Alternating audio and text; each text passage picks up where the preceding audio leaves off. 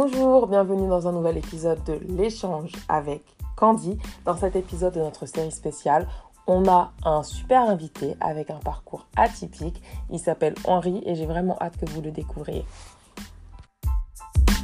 Henri, il a un parcours assez atypique dans le sens où il était en Chine, plus précisément à Chengdu, lors du début euh, de la pandémie. hein.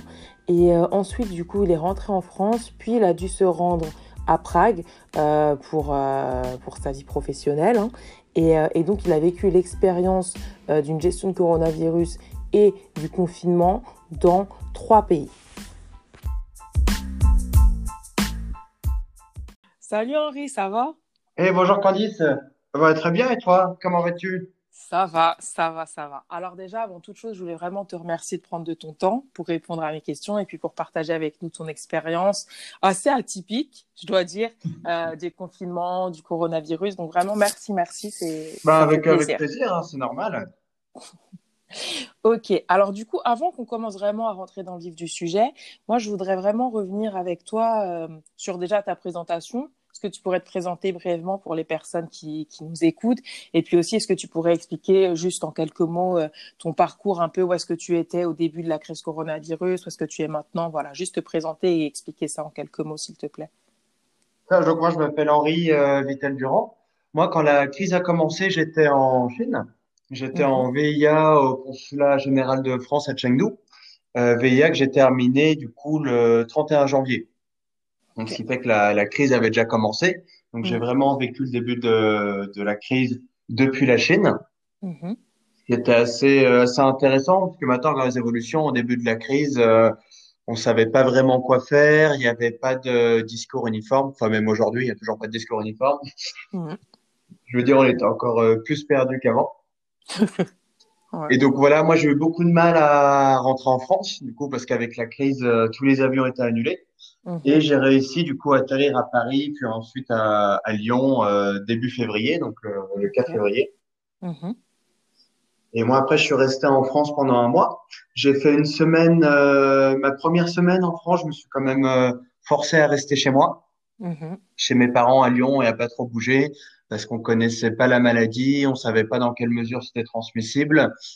Euh, surtout, moi, en rentrant en France, déjà, quand j'ai atterri à Paris, on a été accueillis par euh, des, des médecins qui étaient, à mon avis, Mhm. des équipes de la Croix-Rouge qui nous ont fait du coup un papier nous disant que si on avait des symptômes, il fallait porter un masque.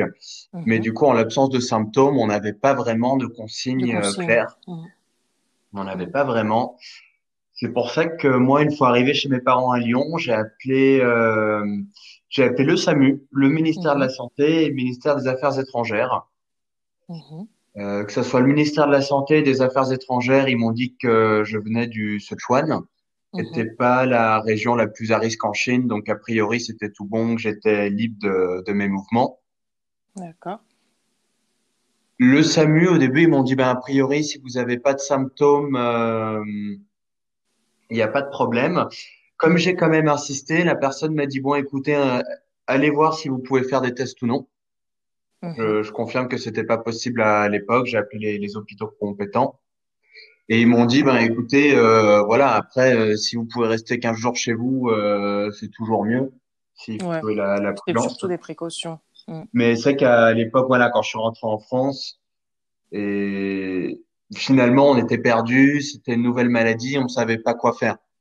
Mm. Les, les autorités étaient perdues, mais comme, euh, comme de partout dans le monde. Mm. Donc, du coup, je suis resté une semaine quand même chez mes parents. Mhm. Après, je suis allé quand même à Prague au mois de février pour passer un entretien d'embauche.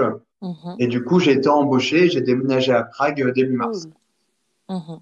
Et une fois arrivé à Prague, moi, j'ai été au bureau pendant deux semaines. Deux semaines, ouais.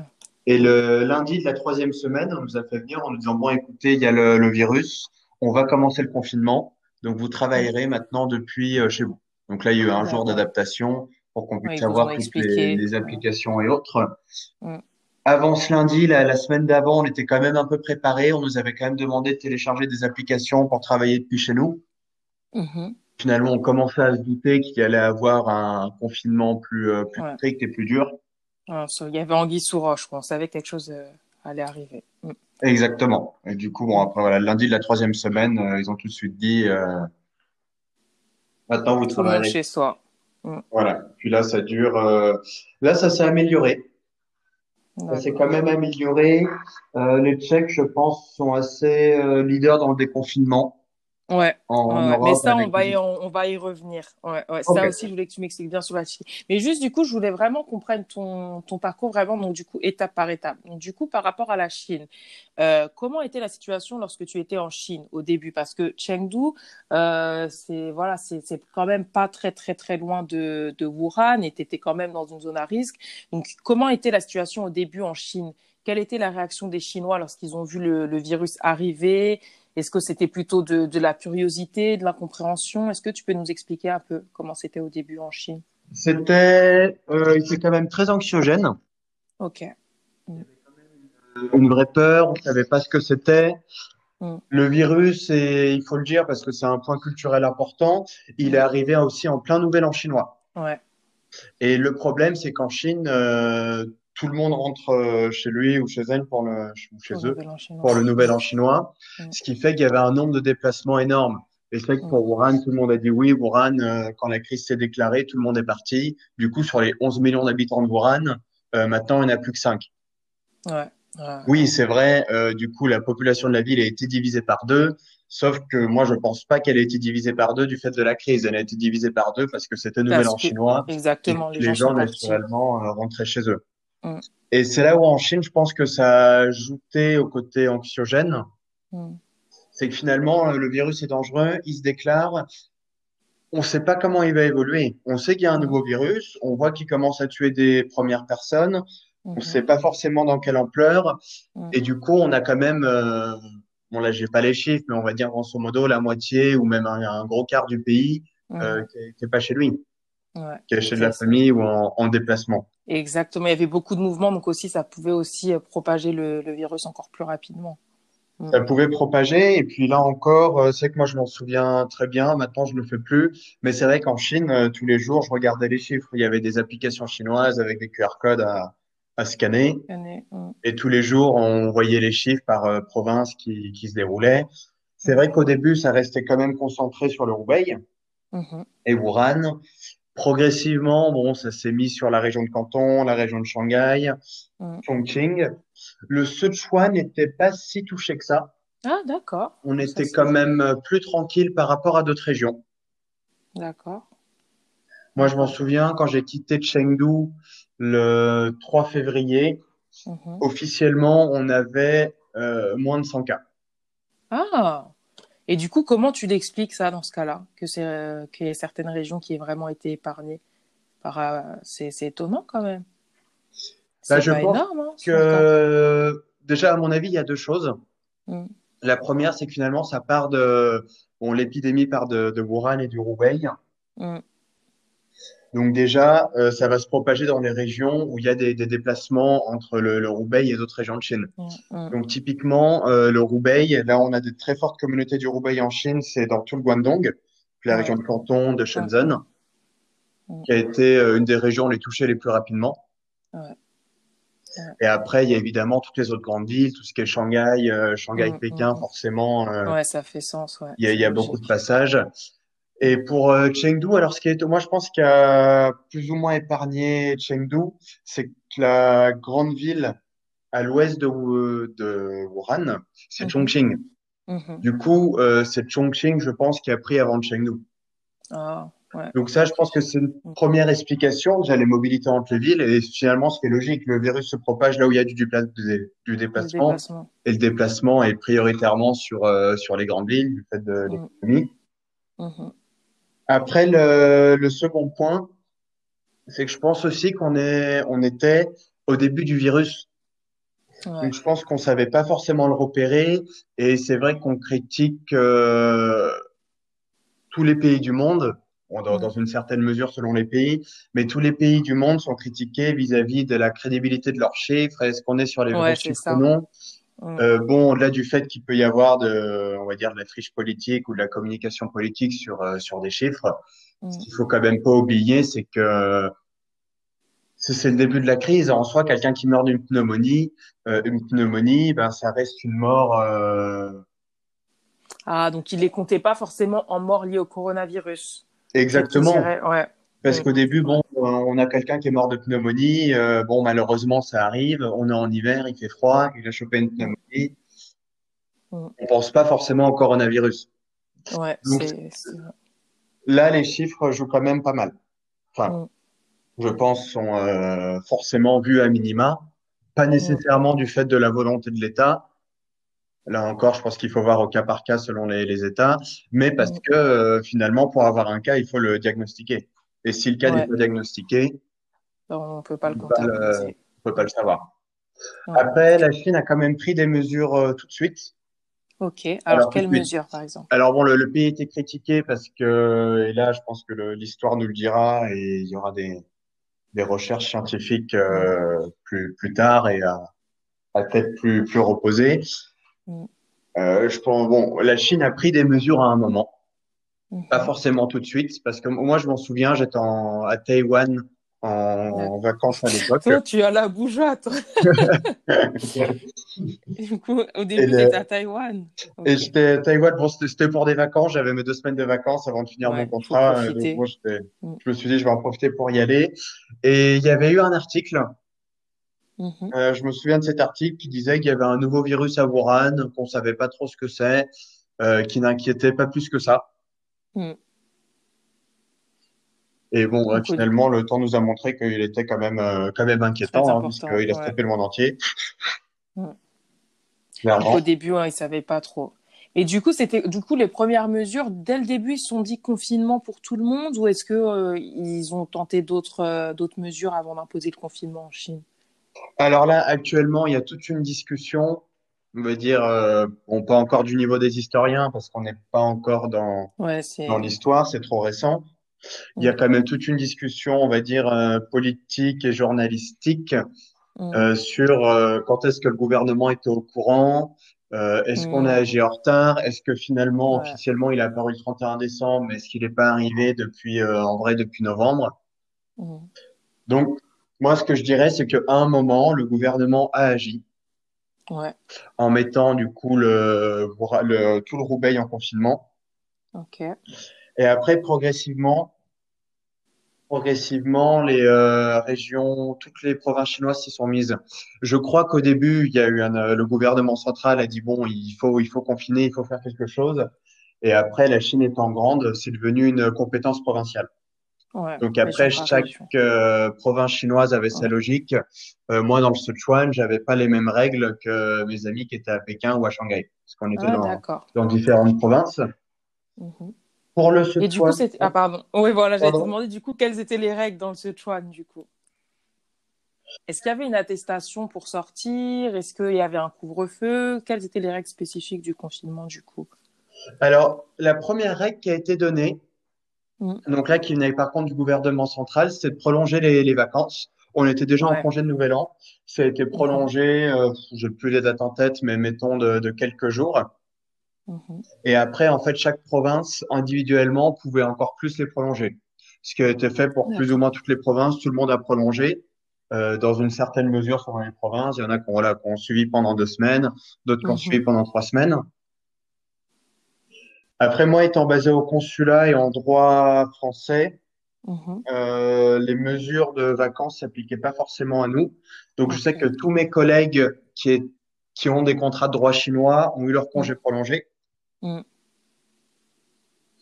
Euh, après, au consulat, qui étaient en droit français, on était quand même euh, tenus de venir au consulat. Mm. Si jamais, je pense qu'en faisant des objections, en disant bon, écoutez, c'est dangereux, euh, moi je me sens pas de venir parce que j'estime que c'est dangereux, à mon avis, ça aurait été accepté, on m'aurait dit tu peux travailler depuis chez toi. Mm. Clairement. Et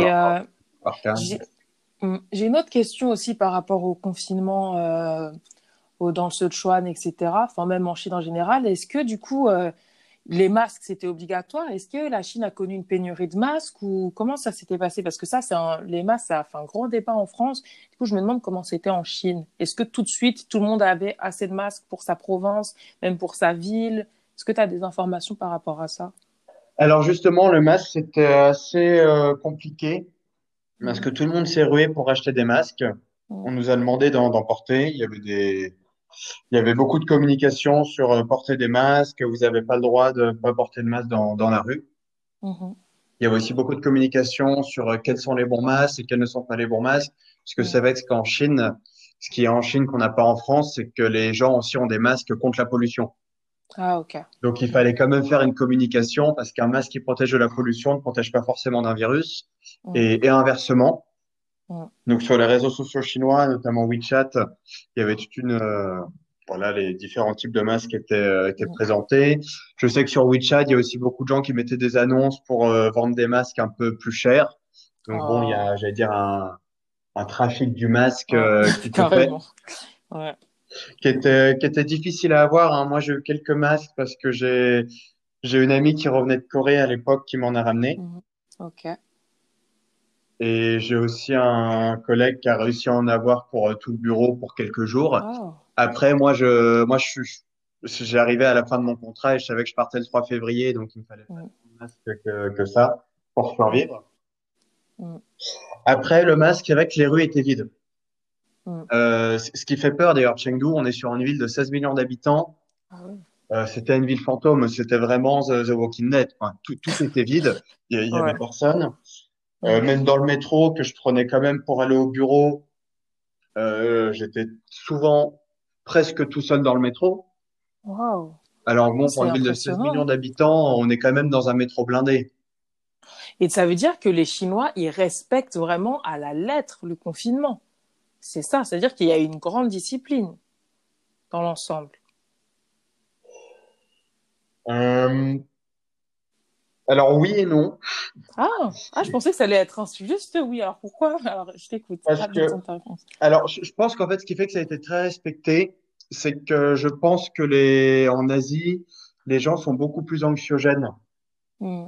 C'est vrai qu'en Europe, on aura ce côté je m'en fiche, ce côté un peu je m'en foutiste euh, assez Hmm. naturel, alors Hmm. que les en Asie, il y a c'est quand même des cultures où les gens sont plus prudents, selon moi. Mhm. Et donc il y avait ce côté anxiogène de dire bon bah je sors, euh, je, je risque ma vie. Et c'est que je m'en Ouais. souviens au début sur WeChat, euh, les, les les messages qui circulaient, euh, c'était assez anxiogène quoi. Faites attention, euh, protégez-vous, euh, Ouais. vous amusez pas à sortir pour sortir, c'est dangereux. Et c'est vrai que voilà, les... Donc les gens se ne respectaient le confinement d'eux-mêmes quoi, parce qu'ils avaient peur d'attraper la maladie. Hmm. voilà. Donc ils ont pris ça au sérieux.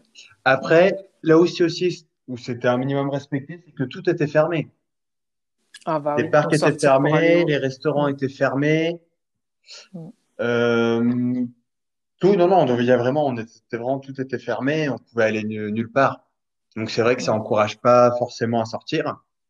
Ouais.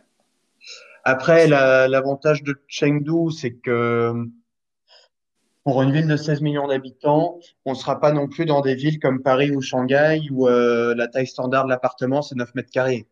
Bon, c'est vrai que les Parisiens sont critiqués parce qu'ils sortent. En même temps, euh, l'étudiant parisien qui vit dans 9 mètres carrés, je comprends qu'il y a un moment où il est besoin de sortir. Hmm. Au cas de Chengdu, je pense que déjà la taille moyenne des appartements est quand même plus, plus grand, donc c'est plus simple de rester. Après, ce qui s'est aussi passé à Chengdu et qui est, qui est intéressant, c'est Mhm. que la police passait. La police Ah, est passée chez tout le monde. Moi, je m'en souviens, j'ai un policier qui est venu. Mhm. Plus, Et le policier ou le gardien de mon immeuble qui était chargé par la police. Je sais plus. Mhm. En tout cas, j'ai un représentant des autorités qui est venu ou quelqu'un euh, habilité à porter l'autorité pour me demander euh, si je vivais bien là, s'il y avait d'autres personnes chez moi et également euh, si j'étais, si j'avais voyagé à Wuhan ou dans le Roubaix ces 15 derniers jours ou si j'avais été en contact avec quelqu'un euh, de Wuhan ou du Roubaix sur ces 15 derniers jours. Bonjour. Ah ouais. Si jamais j'avais répondu oui, bon, j'ai répondu non parce que parce déjà, que déjà c'était la vérité. Voilà. J'espère que t'as pas menti à la police en Chine, parce que là. Après, moi, par exemple, j'ai euh, une collègue Mm. où euh, elle, sa, bon, sa belle famille, elle habite à, elle habite et travaille à Chengdu dans Sichuan. Sa belle famille est du Roubaix. Ils étaient venus pour le Nouvel An chinois et du coup, en fait, ils ont été confinés, mais ils étaient en même temps suivis par la police. Donc, ils n'avaient pas le droit de sortir. Ils avaient Ouais. interdiction de sortir, mais la police passait quand même pour leur apporter de la nourriture et des vivres. Ah, ok. Ok. Après, bon, les pauvres, hein, ils étaient à 8 dans euh, 50 mètres carrés et il y avait euh, tous les âges confondus. Oh, toute la famille, quoi.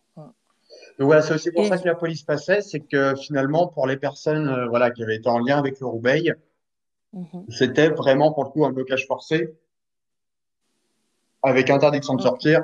Et là, enfin, je veux dire, la police préférait amener à manger à ces personnes plutôt que de les de les laisser sortir. Oui.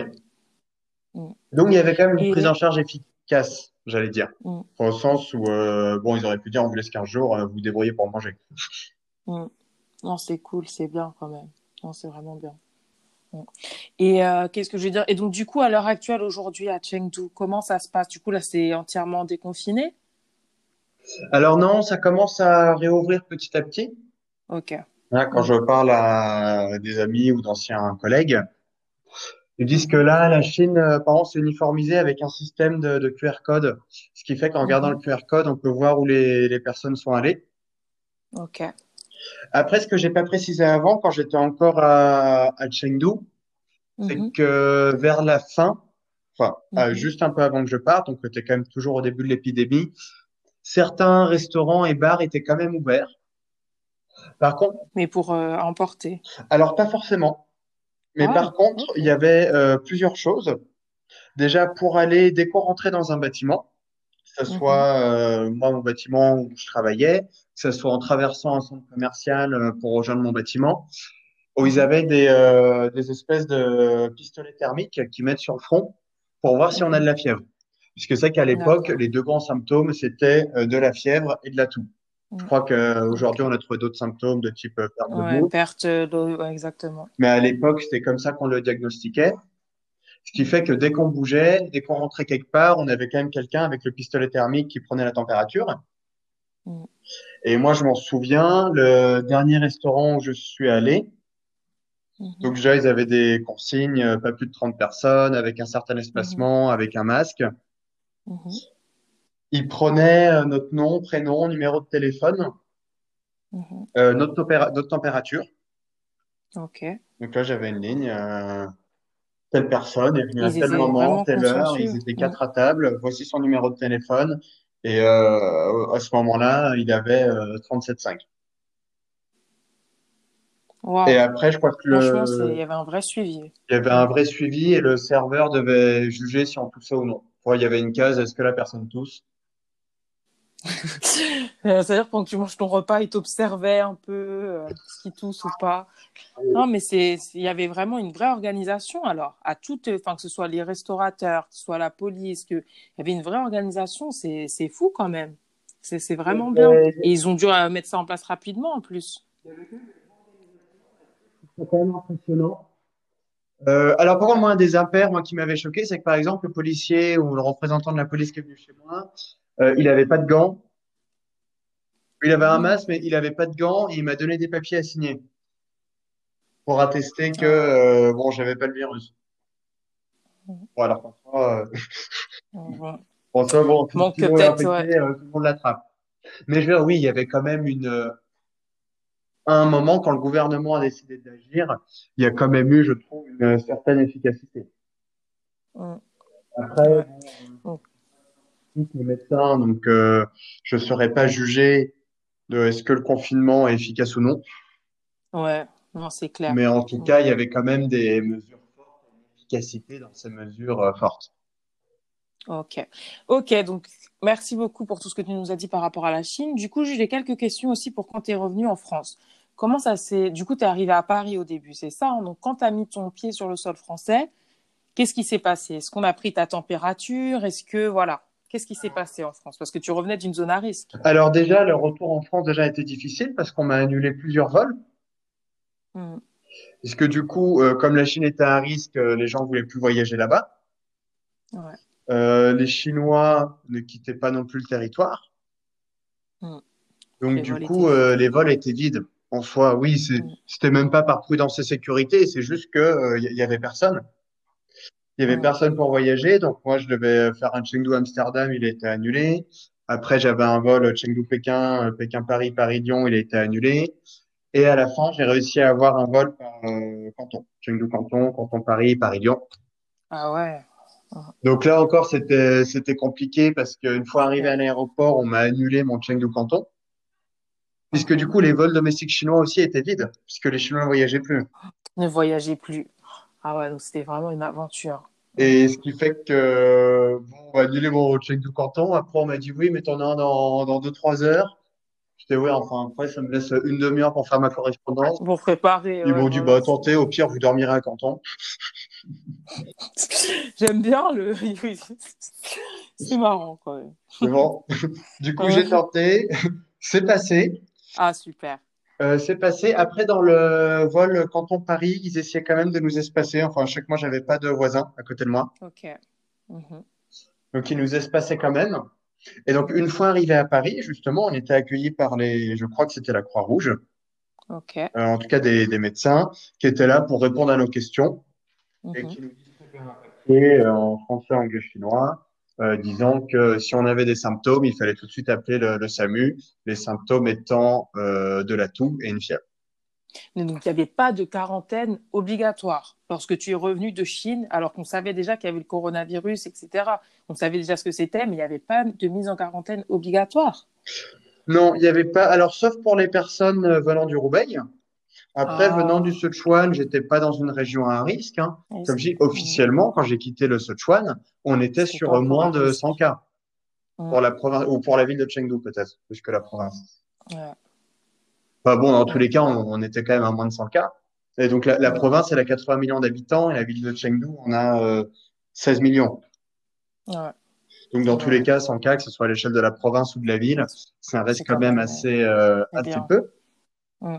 Après, même pour le masque, euh, le masque, on nous encourageait, on nous encourageait à l'avoir si on avait des symptômes uniquement. Ok. Après, bon, c'est qu'on était, on était perdus, hein. on savait pas comment ça se propageait, dans quelle mesure. Ouais. euh, Mm, mm, mm. Et du coup, moi, ce qui m'a quand même un peu interpellée, c'est quand même quand tu nous as expliqué du coup tout à l'heure au début, euh, au début de l'épisode, c'est que du coup, c'était vraiment toi qui a dû, euh, qui a dû appeler quand- euh, le ministère des Affaires étrangères, qui a dû appeler différents numéros. Je trouve ça quand même, euh, enfin, je trouve ça un peu alarmant du coup que ce soit les personnes qui doivent appeler pour se renseigner, pour demander est-ce que vous êtes sûr que je peux sortir, etc. Je, je sais pas, je trouve que c'est quand même, euh, c'est un peu spécial, non? Alors, c'est vrai que moi, je l'ai fait parce que déjà, bon, je revenais de Chine. En Mm. Chine, quand le virus est apparu, euh, on était quand même un peu anxiogène. Et c'est Ouais. vrai que, pour être honnête, moi, je pensais pas que le virus allait aller dans ces proportions. Euh, je pense que personne ne savait. j'avais plutôt tendance à le prendre à la légère sur, bon, bah oui, c'est un virus, euh, c'est de mauvaise grippe. Mm. Euh, après, euh, c'est vrai que ce qui faisait peur, c'est que finalement en Chine, en- je pense qu'il y a quand même un côté très très anxiogène, bien plus fort que chez nous. Ce qui fait Ah. que moi, toute la journée en Chine, ben quand j'étais dans la ville, parce que j'allais au travail, j'étais dans une ville fantôme. Mm. Euh, dès que je disais WeChat, euh, il y avait des Et messages de type on va tous mourir, on va tous mourir, c'est la fin du monde, euh, c'est horrible, on va tous mourir. Oh, Et puis il y a les graphiques où on voit la hausse du nombre de morts. Donc c'est vrai que inconsciemment, je pense que ça crée un stress très très fort très fort. Ouais, non, c'est parce normal. que c'est pas bon, c'est pas. oh, oh, je veux dire, on n'est pas habitué à vivre, à vivre dans des coins vides.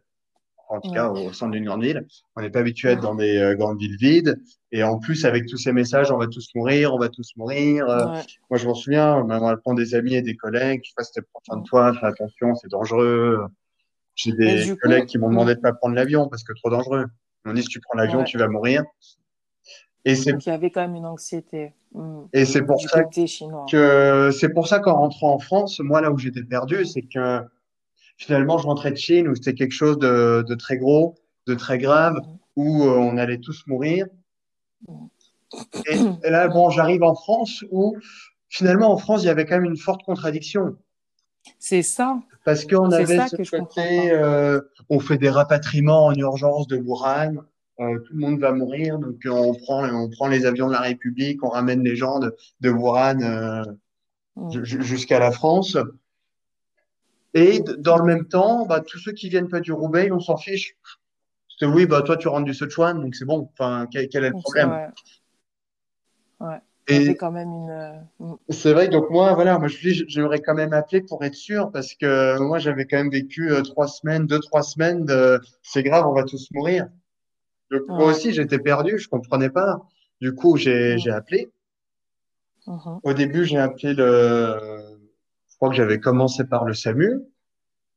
Ils m'ont dit, bah écoutez, euh, je pense qu'ils ne devaient pas avoir beaucoup de consignes. Enfin, la consigne de l'époque, c'était euh, si vous avez des symptômes, euh, on envoie quelqu'un. Après, si vous n'avez pas de symptômes, voilà. Après, bon, je, je reconnais que le nombre de gens qui rentrent de Chine ou qui étaient en lien avec des gens qui ont été en Chine, c'est vrai que si on s'amusait à tester, enfin, si on s'amusait, si on testait tout le monde, je reconnais qu'on s'en sortirait jamais.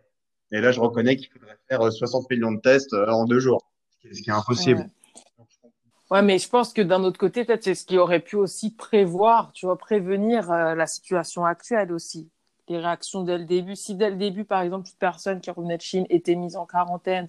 Parce que moi, justement, quand je t'ai posé la question, ça m'étonne que ce soit toi qui aies dû dire, oh, je suis revenu de Chine, euh, attention, vous êtes sûr que j'ai rien? Alors que normalement, je pense que ça devrait être justement euh, les autorités ou au moins qu'il y ait un numéro pour vous dire des consignes spécifiques pour toutes les personnes qui revenaient de Chine. Tu vois ce que je veux dire?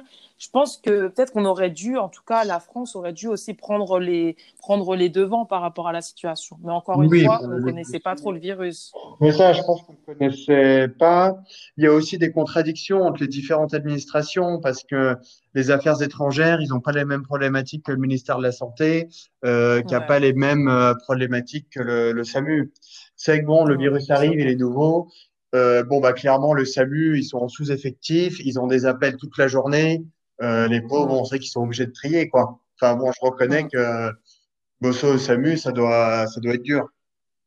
Ouais, c'est pas Les facile. affaires Mm. étrangères, pour X raisons, ils ont choisi de faire un focus sur, euh, sur Wuhan et Roubaix, en disant, bon, les, les autres, euh, les autres Les autres régions, les autres provinces, ben, c'est pas si grave, entre Et guillemets. du coup, euh, c'est pour ça que je voulais vous le dire, parce que je sortais quand même de trois semaines, de trois semaines de, mon Dieu, c'est la pire situation du monde.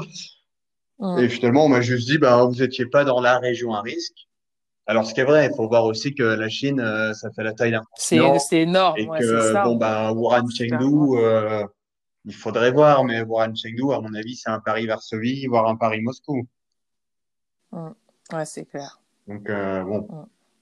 C'est éloigné tout de même. La Chine, c'est énorme.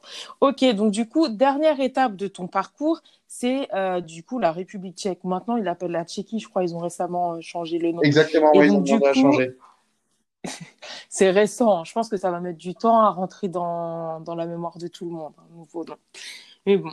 Alors, du coup, une fois que tu es arrivé là-bas, euh, qu'est-ce que tu as vu, du coup? Les mesures, du coup, tu m'as expliqué que tu as commencé à travailler deux semaines, puis ensuite, il y a des mesures qui ont été mises euh, en place. Du coup, quelles sont ces mesures? Est-ce que c'est du coup un confinement? Est-ce que le confinement était strict? Est-ce que, pareil, tu peux revenir à peu près sur, sur ces points-là? Alors déjà, quand je suis arrivé en, en Tchéquie, euh, Mhm. la situation était commençait à devenir catastrophique en Italie du Nord. Ouais. Et du coup, moi, dans mon travail, on était 13, 13, je crois, à commencer. Mhm. Et du coup, parmi ces 13, bon, il y avait trois, trois Italiens, trois ou quatre. Italiens. Il y en a deux qui ont pu commencer. Donc, on lui a dit, bon, écoute, toi, t'es arrivé le 1er mars, donc c'est bon, tu peux commencer. Mhm. une autre qui venait d'Italie du Sud, donc il n'y a pas eu de problème. Mais il y a deux autres euh, Italiennes à qui on a dit, mais écoutez, euh, vous venez d'Italie du Nord et vous êtes arrivés après le 1er mars sur le territoire. Euh, du coup, on vous demande de faire 15 jours de quarantaine. Alors là, au début, c'était pas très encadré. Donc on leur a dit, vous, vous n'avez pas le droit de travailler pour 15 jours parce que vous êtes à risque. Euh, par contre, euh, voilà, comme vous avez un appartement, parce que la, la boîte nous sous-louait un appartement pour deux mois, restez dans l'appartement pendant 15 jours. Vous pouvez quand même aller sortir pour faire vos courses, mais limitez vos déplacements. Donc déjà, quand je suis arrivé, il y avait eu des, des premières mesures pour les, du coup, les, les zones à risque de l'époque. Pour l'Europe, on était uniquement sur euh, l'Italie du Nord et peut-être euh, Mulhouse pour la France, mais pas sûr, euh, pas sûr que soit encore. en France à ce moment-là. Ouais. Après, on a eu, bah voilà, sur les deux semaines, on sentait que quelque chose allait arriver. Il fallait se préparer. Donc, nous, au travail, on faut télécharger les applications pour pouvoir travailler à distance, téléphoner à distance. Euh, Ouais. enfin, bon, tout, le, tout le nécessaire. Après, quoi. Ouais, ouais. Voilà, le lundi de la troisième semaine, ils nous ont dit, euh, écoutez, maintenant, on va travailler en, en home office parce qu'on a, on n'a pas le choix. Mm. En même temps, en Tchéquie, ils ont fait des mesures assez fortes, fortes, mais je pense assez proportionnées. Déjà, bon, on n'avait pas le droit d'être plus de deux personnes dans la rue, D'accord. euh, sauf si famille. Et même si on respectait, euh, par exemple, c'est incroyable, mais les deux personnes, elles pouvaient être proches ou fallait que les deux personnes respectent la distanciation sociale? Non, non, les deux personnes pouvaient être proches. Un groupe de deux personnes passait, ou plus euh, s'il s'agit d'une famille, Ok. d'une famille avec les, les enfants. Mhm. Il y avait port du masque obligatoire ou, à défaut de masque, il fallait couvrir son nez et sa bouche. Donc, ceux qui n'ont pas de masque euh, pouvaient mettre une écharpe, un foulard, un, Mm. un bandana, Quelque chose. quelque chose. Pour le, tout ce qui est transport en commun également, euh, c'était euh, le masque était obligatoire avant d'être euh, dans la rue. Parce que Ok. couvrir le nez la bouche était obli- obligatoire. Mhm. Après, bon, du coup, il y a eu voilà, beaucoup de gens en office, euh, beaucoup de gens qui ont été temporairement arrêtés, un peu comme en Ouais. France d'ailleurs. Comme en France. Euh, oui, soit du home office, soit un chômage technique, euh, soit un chômage partiel. Mm. Ça dépendait des, ça dépend des, cas. Mais on pouvait quand même sortir. Alors au début, personne ne sortait. Mhm. Bon, l'idée quand même, c'était d'être prudent. Ouais, les gens avaient aussi peur un petit peu, enfin, ils étaient inquiets. Et puis bon, pouvoir euh, sortir que les chiffres, euh, les chiffres augmentaient. Moi, j'ai pas les chiffres en tête, mais ils n'étaient pas catastrophiques pour euh, la République tchèque. Ouais. Et puis il y a un moment, pas, j'ai toujours pas les dates en tête, hein, mais bon, du coup pendant le, le mois d'avril, Mhm. il y a un moment où la, finalement la Tchéquie euh, politiquement a décidé d'être un peu leader en Europe avec la, l'Autriche sur le déconfinement. Confinement, ouais. Euh, pour l'Autriche, ça m'avait étonné parce que euh, ils ont, ils avaient aussi à l'époque des chiffres euh, bien plus forts que la République tchèque. Mhm. Bon, après, j'ai pas suivi le, le cas autrichien, mais je sais que c'est les deux premiers qui ont, déconfiné. Donc là, voilà, en Tchéquie, les gens sont recommencés à, à sortir À petit à sortir. petit. Là, on a le droit de sortir dans la rue si on est moins de 10 personnes, par exemple. D'accord. Et du. Oui, pardon. Et du coup, quand vous sortez, vous devez porter un masque ou les groupes de 10 personnes, vous pouvez être proches ou pareil, distanciation sociale. Alors, en groupe, on peut être à côté, ça, c'est pas gênant. Distanciation sociale, c'est, on va dire, pour les, les inconnus, quoi. S'il y a deux groupes qui se Ah, croisent, l'idée, c'est qu'ils se distancient. Mm. Euh, Ok. également, moi, ce que je remarque, c'est que, bon, on est sur des villes, euh, on est quand même sur des villes d'Europe centrale, donc qui sont assez espacées, euh, Mm. assez agréables à vivre, avec beaucoup Ouais. de, de parcs, par exemple. Ah. Et du coup, les parcs ont réouvert aussi maintenant, ça est. Donc là, tout le monde est dans les parcs. Mm. Là, exemple, moi, ce que, ce que je vois quand, bon, quand je vais dans les parcs et autres, c'est que on peut, euh, tout le monde a une bière à la main, par exemple. Ouais. Mais donc, ce qui veut dire que, voilà, pour boire sa bière, il faut enlever son masque. Ouais. Il faut en tout cas le, baisser un peu. Donc, il y a un relâchement, en fait. quand même un relâchement, quoi. C'est pas choquant. Je suis Mm. pas sûr que ça soit légal. Euh, en tout cas, la, la police dit rien, quoi. C'est, c'est accepté. Ok. C'est accepté, ça se passe quand même bien. Parce qu'après, les gens font quand même des gestes euh, barrières. Ils se lavent les mains, ils font attention, ils respectent la distanciation euh, sociale. Ok. Mais Donc ça va, avec, ça reprend doucement. ça reprend doucement et le, les chiffres sont pas forcément en, en augmentation maintenant. Donc c'est bien, ils sont sur la bonne voie. Puis là, oui, tout commence à, à réouvrir petit à petit. Bah là, par exemple, les bars sont ouverts. Super. Les bars sont ouverts, par contre, on peut pas rentrer dedans. Du coup, ils vendent à l'entrée du bar et après, l'idée, c'est de Ah, s'asseoir dans un parc euh, pour boire son coca ou sa Ok. bière. Ok. Mais voilà, la vie reprend. Et donc, du coup, toi, tu es toujours en, en home office, tu travailles toujours depuis la maison ou maintenant tu peux, euh, tu peux retourner euh, dans les locaux? Alors justement, nous au bureau, on est 150 personnes. L'idée, Ah, euh, c'est que j'ai, c'est qu'il n'y ait jamais plus d'un cinquième des effectifs. Mm. Euh, donc pour ce faire, pour ce faire, en fait, on peut travailler un jour par semaine au bureau. Donc bon, moi c'est le, le jeudi. Donc le jeudi, je peux aller au bureau et tout le monde Mhm. s'espace. Ouais. Donc du coup, euh, j'ai personne à ma gauche et à ma droite. Mm, mm. Ouais, je Tout le monde vois. s'espace. Voilà, Donc, on se relâche, mais vigilance. Exactement. Ouais. Donc il y a quand même une vigilance, il y a quand même des gestes qui sont respectés. Je pense que c'est un déconfinement intelligent. Euh, c'est peut-être aussi un déconfinement plus euh, plus simple au sens où ils ont moins de cas. Ouais. Après voilà la question auquel on n'a pas la réponse est-ce qu'il y a moins de cas parce que c'est mieux géré?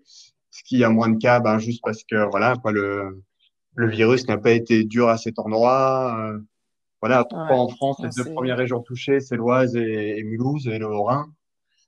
Bon, en soi, j'allais dire, euh, je pense pas que ce soit une mauvaise gestion, quoi. C'est juste que le virus a été plus fort à ces endroits pour, après, je pense qu'on n'a pas encore toutes les, tous les éléments pour, avoir, pour analyser ça, en fait. Je pense, comme tu as dit un moment plus tôt dans la conversation, euh, il y aura vraiment un travail, des recherches qui seront faites par la suite. Et là, je pense qu'on est encore trop euh, dans, entre guillemets, le feu de l'action. On est trop, c'est trop à chaud pour avoir les réponses à, à toutes ces questions-là. Pourquoi telle et telle région et pas une autre?